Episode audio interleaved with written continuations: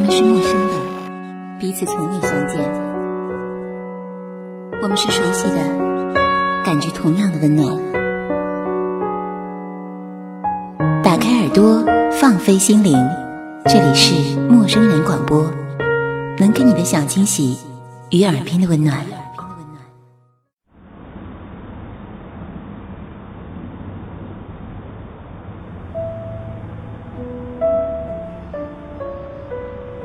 鲜红的毛线围巾把苏烟裹得严严实实的，把这寒风唯一能够侵袭的入口给堵住。奔跑到大口喘息都能够感到力不从心时，他把双手撑在膝盖上，贪婪的呼吸。被越过去了的那些年岁，他习惯用这样子的方式来纪念，因为他曾经以这样子奔跑的速度从顾明生的身边逃开。从南方到北方，南方这一座城市的繁华区域里，苏烟也和大多数的白领一样，穿着着简洁的职业装，盘起了亚麻色的头发，以一身的干练穿梭在这林立于高楼之间的某一幢写字楼里。他会在包里放一本书，以便在乘搭地铁的时候消耗过于无聊的时光。即便是之后弥生接送他的日子里，他也仍旧保留着这样子的习惯。对于他来说，习惯是多么难以改变，甚至是根本无需改变的事情。只是此后，他用和弥生似有若无的对话来替代了翻书的时间。他沿袭着从未改变的习惯。他从地铁站步行十分钟到公司。路上，他会在便利店购买一瓶酸奶和一份简易早餐。尽管知道这并不足以填补他缺失的营养，但他依然照旧不曾更改。只是弥生在大厅里故意放慢了进入电梯的脚步，和苏烟有了第一个照面。让他惊讶的是，这繁忙的都市里，每一个人脸上都挂着苍白的倦容。纵使女人们施上粉黛，却也难掩着苍白。而眼前的这一个女人，眼神如此敏捷，像是在捕捉每一处眼前闪过的风景。桀骜里透着灵气，睫毛微翘，根根分明，略施粉黛，唇色自然微红，找不到白领们身上难以挥去的戾气。他眼神在瞬间对上了正在观赏自己的顾明生的目光，察觉到目光里的疑惑，他大方笑言：“麻烦帮我单机七楼好吗？谢谢。”四目相对，随之是相视而笑。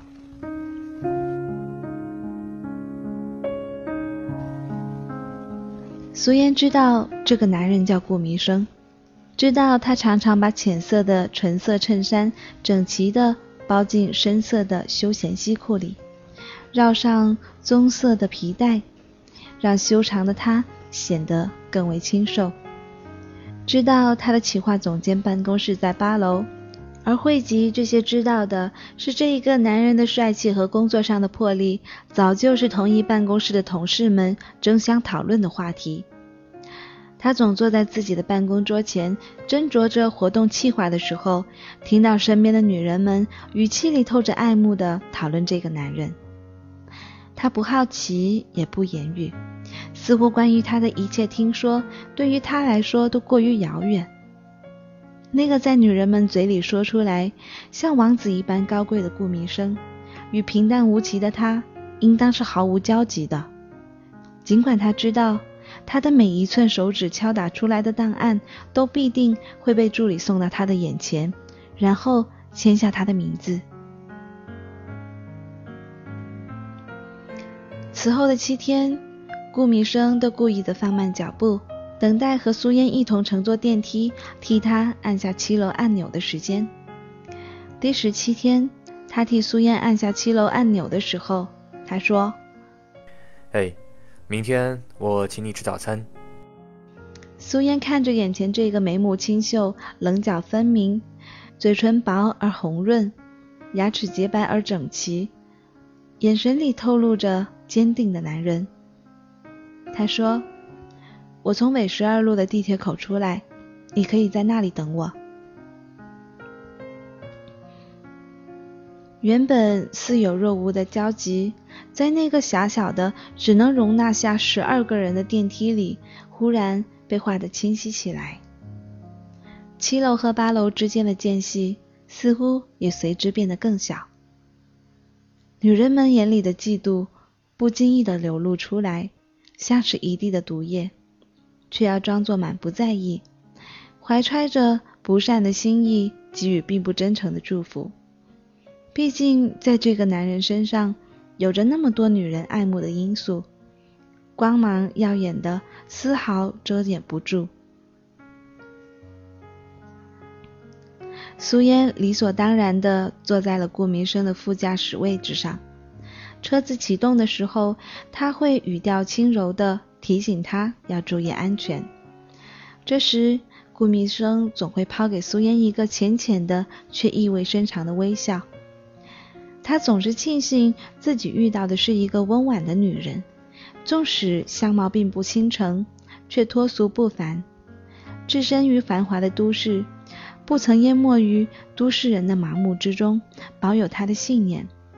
她是一个极静的女人，有着一副极静的面容。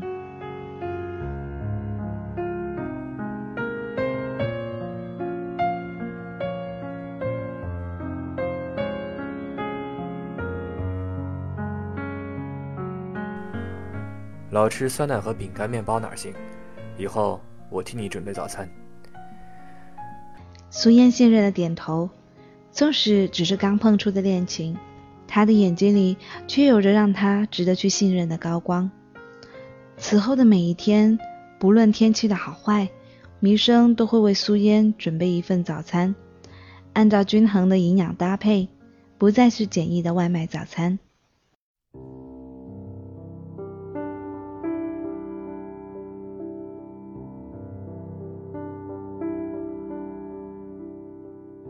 苏烟娇小瘦弱，可她眼里透出的却是足以震慑每一个观赏者的坚毅眼神。这眼神里隐藏的强大，和她的瘦弱身形是极其不相称的。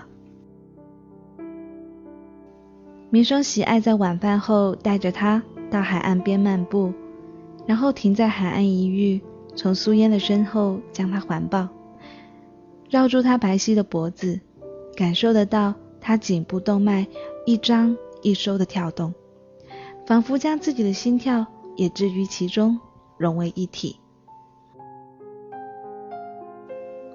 民生递给苏烟一串钥匙和一张房卡，我最私密空间的钥匙就交给你了，从此你也算是这个屋子的主人了。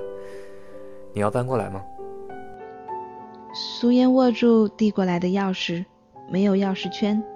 他用一枚精致的别针绑上了红丝线，再系上了一个红色的蝴蝶结，套住了两枚单薄的钥匙。他忽然觉得这个男人内里其实是异常细腻的。他说：“我可以拒绝吗？我还没有能够使自己有对你的生活完全介入的能力。我也需要时间去衔接我们之间生活的间隙。”弥生从口袋里摸出烟，点燃，呼出一口白烟，说：“当然，恋人之间也要有慢慢习惯的东西。”弥生抽烟的时候，用右手的双指夹住烟蒂，他的手指修长，指甲平整干净。他会轻咬烟蒂，以至于每一次他抽完的烟蒂都会有一圈极浅的牙印。苏烟曾问他为什么要咬出一圈牙印，他说：“只有这样才能够证明这是他的印记。”他不曾询问苏烟是不是喜欢烟味，是不是喜欢他用被染指了烟味的细长手指把他拥到怀里。他一直都是活得那么自我，那么需要每一方空气都能够证明他的存在和他的光芒。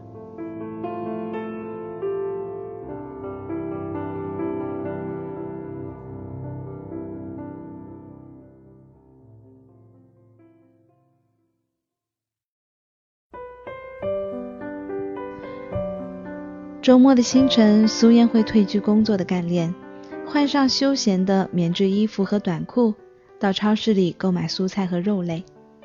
他清楚地记得，民生喜欢吃葱，讨厌吃蒜，喜爱用江米调味，并不喜欢西式口味的食物。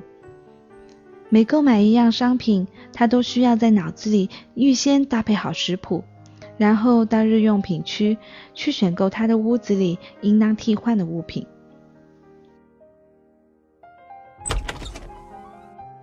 门锁的咔嚓声响起以后，民生依旧在他铺着淡绿色的被套的床上，陷在沉沉的睡梦之中。苏烟会像真正的已经生活在这个屋子里的女主人一样，把买回来的东西分别的放置好，然后开始娴熟的收拾房屋。在明生醒来之后，早已让这个屋子里多余的灰尘被隔绝在外，换了一桌菜肴。明生说，苏烟就好像是童话里被召唤出来的精灵，白皙的手指轻轻的一挥，便是一桌的佳肴。端起面前的白色瓷具，观赏眼前的饭碗里的米饭，晶莹透亮，饱满柔软。因为知道他的口味挑剔，苏烟特地的购买了香米用于烹煮。往电饭锅里注入净水的时候，他也总是小心翼翼，生怕多了或是少了任何一滴，使这米饭不像是民生想要的味道。民生满怀感激地看着他的双眸，忙碌的有些疲惫的他，是闪耀着光亮的。微湿的刘海被他骨感的手勾在耳背，头发随意的用筷子盘成发髻，睫毛分明，眼瞳是明亮的黑色。他从盘子里夹起一块青瓜放到他的碗里，他的眼神里闪过了一丝慌张。可弥生夹起了菜送到嘴里，却并没有看到他微微皱起的眉宇，也便顺理成章地忽略了他并不喜欢吃青瓜的细节。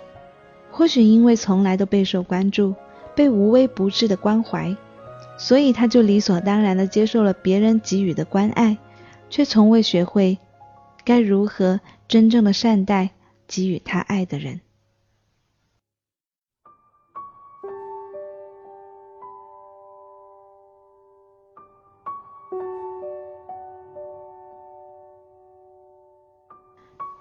城市边缘的游乐园里，有色彩缤纷的摩天轮，上百个彩色的轿厢挂在从圆心散发出来的金属支架上，随着时光的滴答声，发生着微妙的行走。时常在城市中央出没的苏烟，总是坐在车子的副驾驶座上，看着那巨大的摩天轮发呆。刚刚和弥生在一起的时候。米生曾经答应过他，在空闲的周末，他将牵着有轻微恐高症的他，去那个圆环边上的小空间里，感受俯视这一所城市的繁华。可是，在已经过去了将近七十个周末，哪怕民生并非每个周末都能挤出多余的时间，但他也仍旧是没有兑现他曾经信誓旦旦说下的话。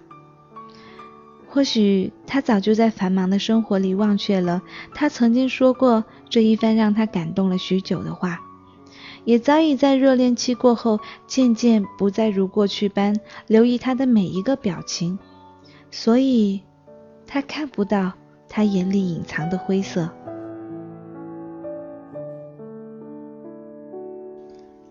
恋情从沸腾到被放凉的过程里，尽管。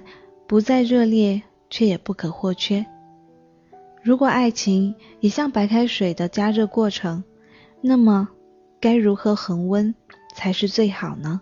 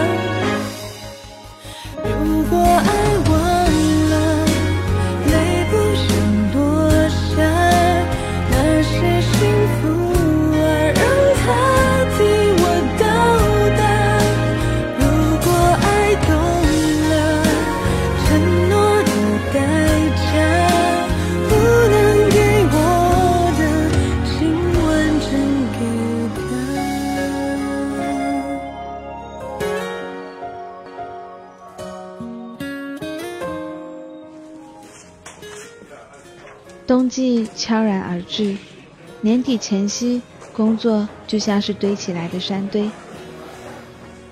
弥生和苏烟都在这十二月里各自的繁忙，尽管他们也会在微薄的休息时间里一起到附近的餐厅进食，然后再在不同的楼层里分别的扎进各自的工作里，直到夜色弥漫，星斗高挂。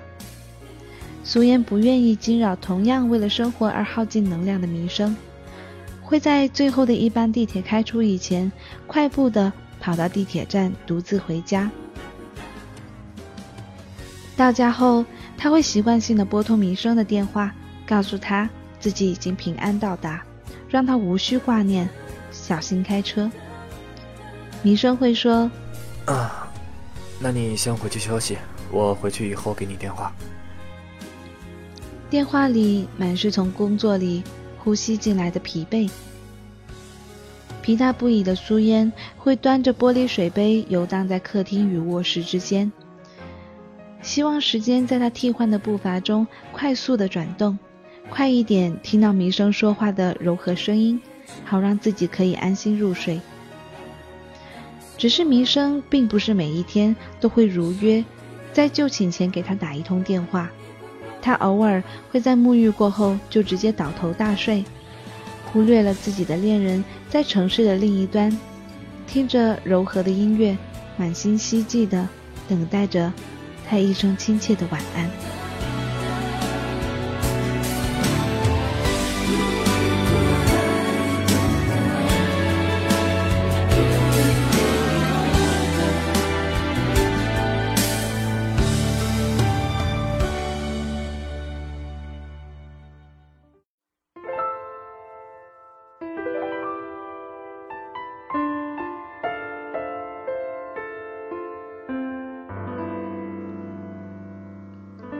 苏嫣按照公司的要求调往了市场策划部，跟随着上司方景参与市场策划工作。而这一个和弥生一样有着异样光芒的男人，正是弥生的好友。弥生时常交代方景要对苏嫣多加照看，好让他尽快的熟知策划工作，有独当一面的能力。方景不由分说的应允。说庆幸公司可以给他安排一个这样子长相不凡，却又充满了干劲的助理。此时，苏烟的嘴角挂着淡淡的笑，好似甜蜜，又好似忧虑。弥生的应酬繁忙的一如既往，苏烟开始厌倦自己在空房子里穿着纯棉睡衣，赤脚游荡。等待弥生电话，直到睡着，心里空荡荡的生活。他想让自己的内心被忙碌撑起来，撑得笃定一些。他开始专注于工作，用心的去学习策划事宜，直到夜色渐浓，他才疲惫的带着包包，听着细长的高跟鞋在走廊里发出清脆的声响，离开空无一人的办公室。他心中顿时升起一阵悲凉，这空空如也的胃，这空空如也的手机，这空空如也的公司，原来走到哪里都那么空，那么静。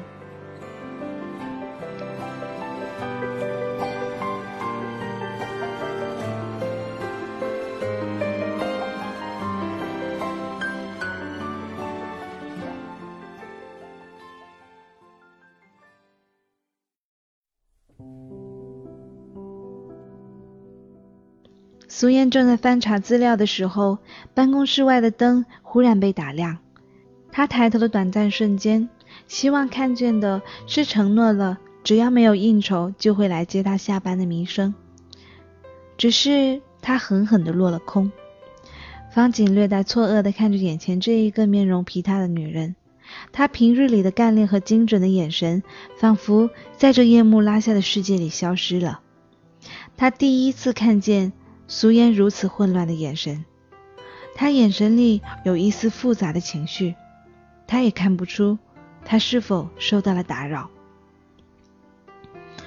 方景不知所措地说：“我闲来无事儿，打算回来研究一下今天开会时讨论过的新产品上市的策划方案，吓到你了？”苏烟定了定神说：“没有，只是灯忽然亮了，有点刺眼。”他低下头，收拾了自己略带失望的眼神，忽然抬起头说：“那个新产品上市的案子，我帮你吧，让我熟悉一下整体的策划。”他也不知道到底是什么力量致使他说出这一句话。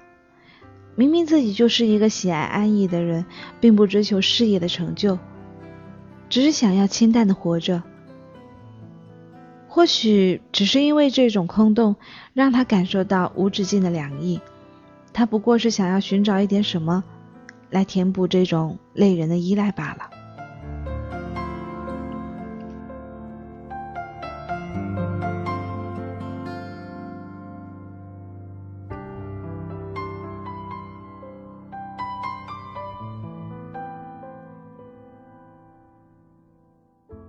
哎。弥生最近很忙吗？近期的活动很多，他已经累得不行了。那好，这样的话，占用你的休息时间，应该也就没有人会跟我抱怨了。那你一会儿带着今天开会的资料到我办公室来吧。日后工作里的苏烟能力让方景有些讶异，纵使早就从高层处和弥生的口中听到过苏烟的能力。但也不如自己亲身体会。他大气灵活，全身充满了自己的气息，却不与世界脱离。脑子里随时都可以翻出来各色各样的策划方案。如果不曾得到赞同，他也会拼了命的修改，直到得到许可被采用为止。哪怕从黑夜熬到破晓。苏烟。和方景一起站在办公桌这一头的苏烟，听到了这熟悉的声线，惊喜地抬起头来。站在门口的的确是他深爱的男人。他从一堆资料里钻出来的脸，有了工作时永不可能出现的表情。他说：“累吗？”方景有点怀疑，是不是听错了苏烟说出来的话。明明已经是一个多星期没有在下班以后碰到的情侣。开口问的居然是一句充满生活味道和被疼爱的语句。明生摇摇头，从门口走了进来，看着方景说：“谢谢你对苏嫣的调教，把她训练成了一个彻底的女强人了。一块儿去吃饭，怎么样？”苏烟从旁边递给明生一杯白开水，方景咧嘴一笑：“你可真是忙得太忘我了，现在都八点了。”刚刚我和苏烟在楼下的员工食堂吃过快餐了。苏烟替民生拉扯了一下他羊毛大衣里没有烫得很平坦的白衬衣的衣摆，问：“你想吃什么？我陪你去吃。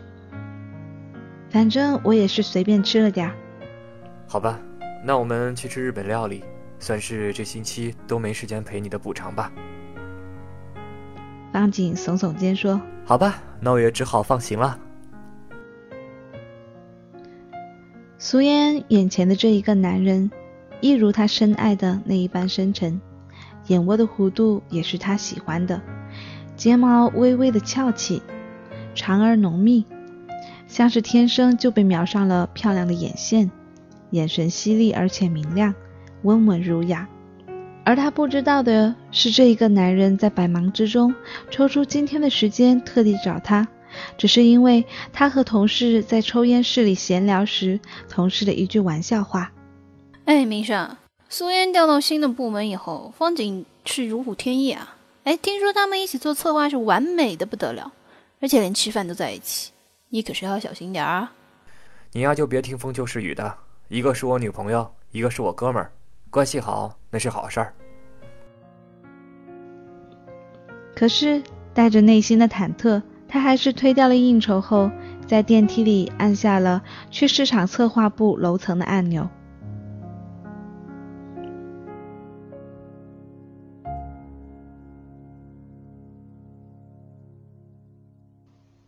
苏烟满心欢喜地挽着弥生的手在百货里行走，她怕他裸露在空气中的双手会像平时一样冰冷，捂住他，挽着他的手，然后塞到了口袋里。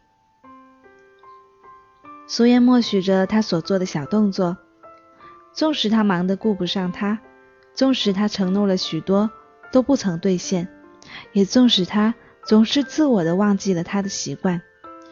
他也仍旧是那么细微的照顾着他，生怕他受了一丝寒意的侵袭。他是那么坚定，他对自己的爱没有一丁点儿的怀疑，也从来没有想过他对自己生出的质疑。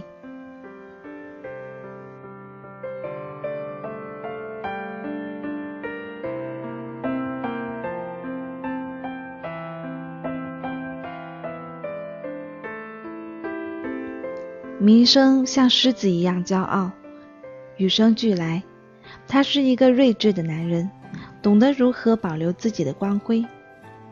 从一月份开始，苏嫣就和方景在下班以后进入各大百货，想要寻找一件衬衫。弥生身形修长，肩膀宽厚，只是他的衣柜里的衬衫基本上都是纯色的棉麻料。他想要为他寻找一件一眼看上去就像是为他设计的衬衫。苏燕，你是不是太过于吹毛求疵了？在大半个月时间里，他不断的寻找，方景在下班后都陪着他，在成千上万的衣服里不断的试穿，然后不合适就脱下离开。他是喜欢这一种陪伴苏烟寻找的过程。看一个女人对另一个男人用心时体现出来的执拗，居然是带着不明的美感的。终于在一个意大利男人开的服饰店里寻找到一件纯白色暗纹的衬衫，衣领和胸口处都有一道简单的金线，纽扣浮雕欧式的图案，有复古的痕迹，明亮耀眼。在事隔多年以后。苏烟也仍旧觉得这苦酒是自己酿的，一饮而尽，苦的眉宇皱叠，苦的无法言说，都心甘情愿。只是这酒本不应该是苦的，却被硬生生的加入了苦汁。明生看着苏烟展开的衬衫，像是一件珍宝，剪裁精致，款式简单却显高贵，白的低调。却又掩不住纽扣的点睛。他抚摸这一件衣服，他这么喜欢，可是他却无法感到欣喜。这衬衫的光像极了太阳照射出来的光，狠狠地刺着他的眼睛。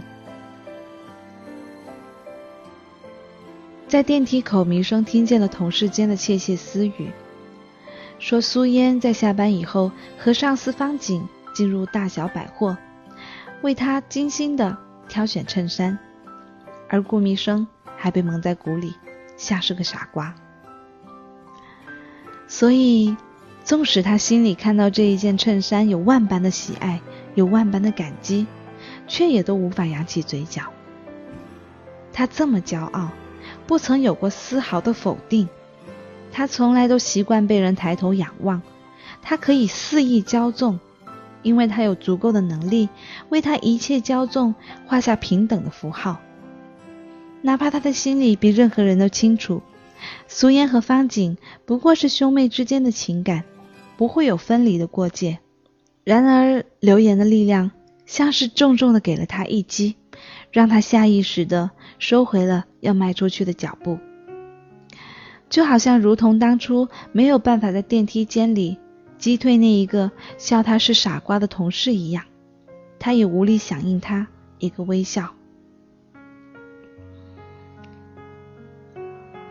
苏烟的满心期待被他皱起的眉宇击得粉碎。你是不是不喜欢？是，我不喜欢，非常不喜欢。显然，这话就像一袭寒流，让他体内的温热瞬间流失。他说：“我以为你会喜欢的。”明生把衬衫叠好，重新的放回袋子里。我也以为我会喜欢的，就像喜欢你一样。然后他径直的往房间里走去，留下了一脸错愕的苏烟和那一件可怜兮兮的衬衫。明生仍旧为他买不同的早餐，仍旧接送他，仍旧带他去海边散步，一同看涨潮，仍旧和他漫无边际的说话。可是苏嫣却明显的感觉到，他们之间早就在某一个特定的时间里被堆展起了一堵厚墙。看着眼前的顾明生，他陌生不已，他的眼神时常游离。时常漫不经心，苏嫣好几次都想开口询问，可看到他略带暗淡的眼神，他还是止住了，不曾开口，生怕给他造成了一星半点的困扰。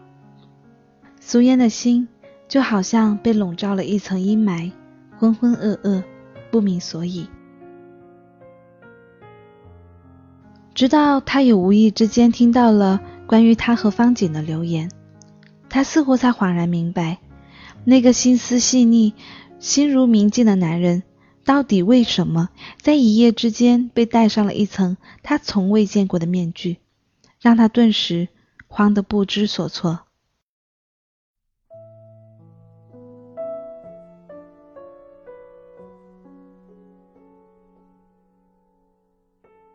我们是不是惹到是非了？苏烟明知故问。而他的本意是想问：我们该怎么办？我该怎么办？方景看着眼前这一个曾经成熟干练的女人变得如此虚弱无助，叹了叹口气说：“是啊，而且这局面也无法扭转了。”但他的确很想帮他，甚至想要拉他一把。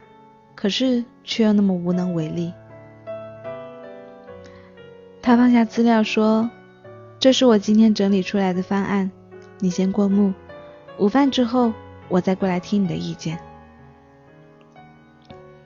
方景拿过了那一沓苏烟留下的资料，仍旧非常优秀、利落而且完整。这样冷静的女人，在这个时候却乱了阵脚。她对民生的爱。早就已经超过了对自己的爱，所以她急着想要撇清和自己的关系。平日里，他们都一边吃饭一边讨论方案细节，而今天他表明要独自享用午餐的心意，而且用心良苦。他忽然感到有一阵心酸，然后他拨通了明生的电话：“你就不能帮帮他吗？”和他一起站出来澄清和面对，你明明什么都知道的。明生那一头竟是缄默，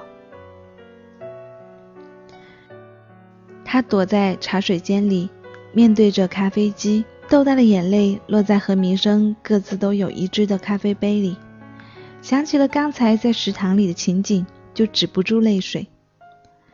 他在食堂中央的位置。坐下来等待相约一起用午餐的民生，遇到了旧时部门的同事，他们戏谑地问：“哎，好久不见了，苏妍，今天怎么一个人呢？哎，方景怎么没一起呢？”这阵子的工作告一段落了，有一段时间都不会那么忙了，不需要一边讨论一边吃饭了，所以还是老样子，约了民生。他们显得有些失望的寒暄了几句，便离开了。随后，弥生来陪他一同晚餐，期间彼此都心有所思，没有说过多的话。而他的委屈塞在心里，苦不堪言，都独自的咽了下去。他已经够累了，他怎么忍心让他来陪他一起处理这一些捕风捉影的事情呢？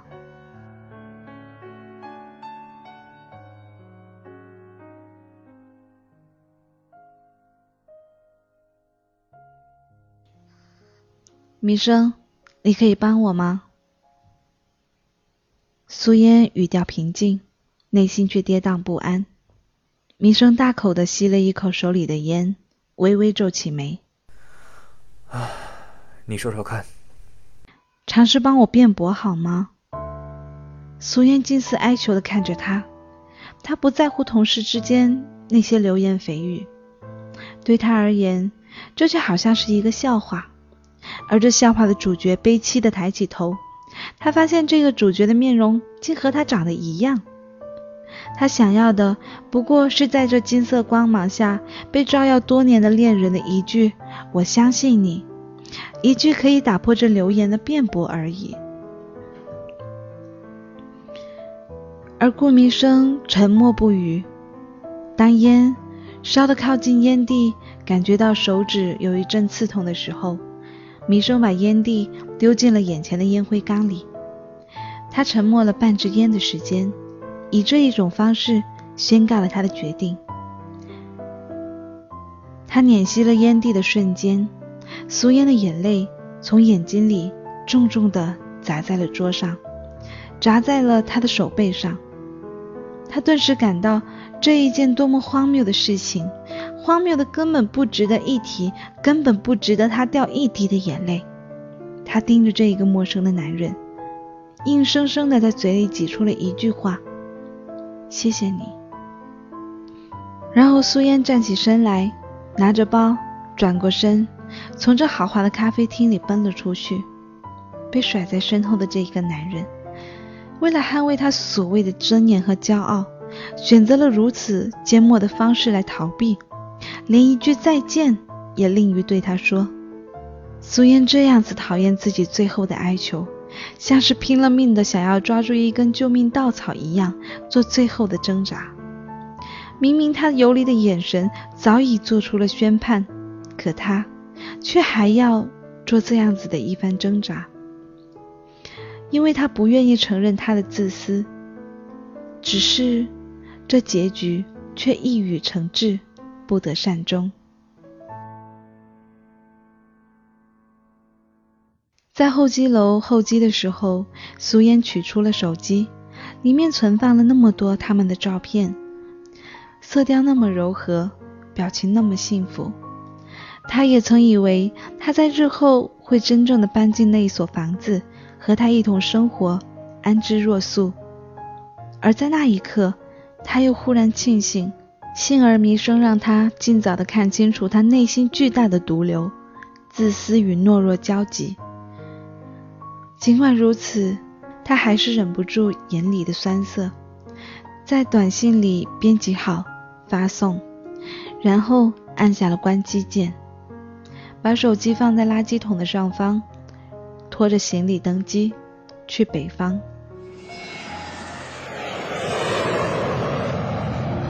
我爱你，可我也恨你。再见。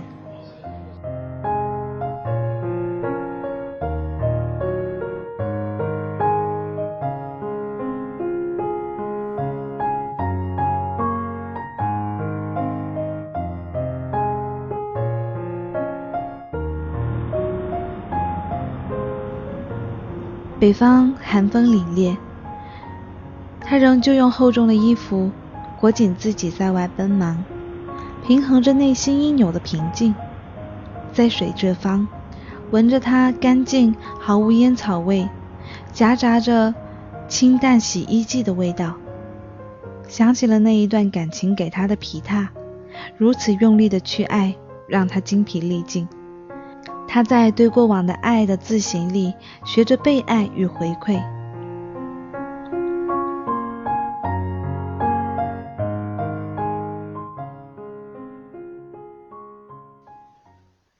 至今，我仍然会想起你，弥生。我对你的爱早已深入骨髓，纵使你的自私，让我在这爱情里卑微的哀求显得那么无力，我仍旧感激你爱过。纵使你把我的爱用如沙土，在爱情里卑微过，因此我更明白，在爱情里，自私、懦弱都不可耻，只有卑微是可耻的。可我却不后悔这样卑微过，因为爱过你，让我的生命得以完整。只是我的人生中，这一次卑微，足以让我颠覆所有，永不能重演。消失的像一首诗，但是孤单却都类似。想你心，像你讲话的方式，和回不去的那个开始。你是我眼泪中的名字，那往事中的宝石。心痛的是这分开很久的现实。我想念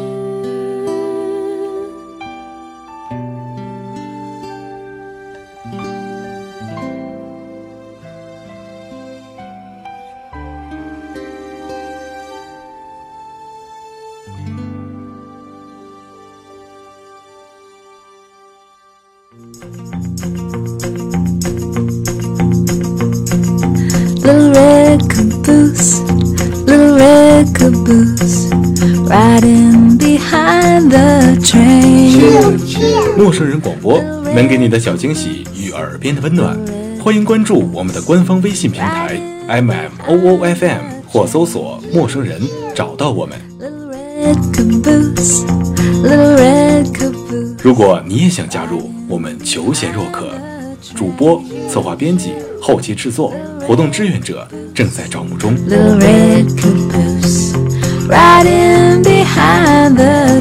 播客订阅、节目下载、更多收听方式、互动参与、精彩活动、推荐投稿以及参与到我们的节目录制，尽在陌生人官方网站 m o o f m dot com 或微信平台找到答案。We're gonna ride that train. 欢迎关注陌生人新浪微博，艾特陌生人广播，找到我们。 Riding behind the train. Little red caboose, little red caboose. Riding behind the train.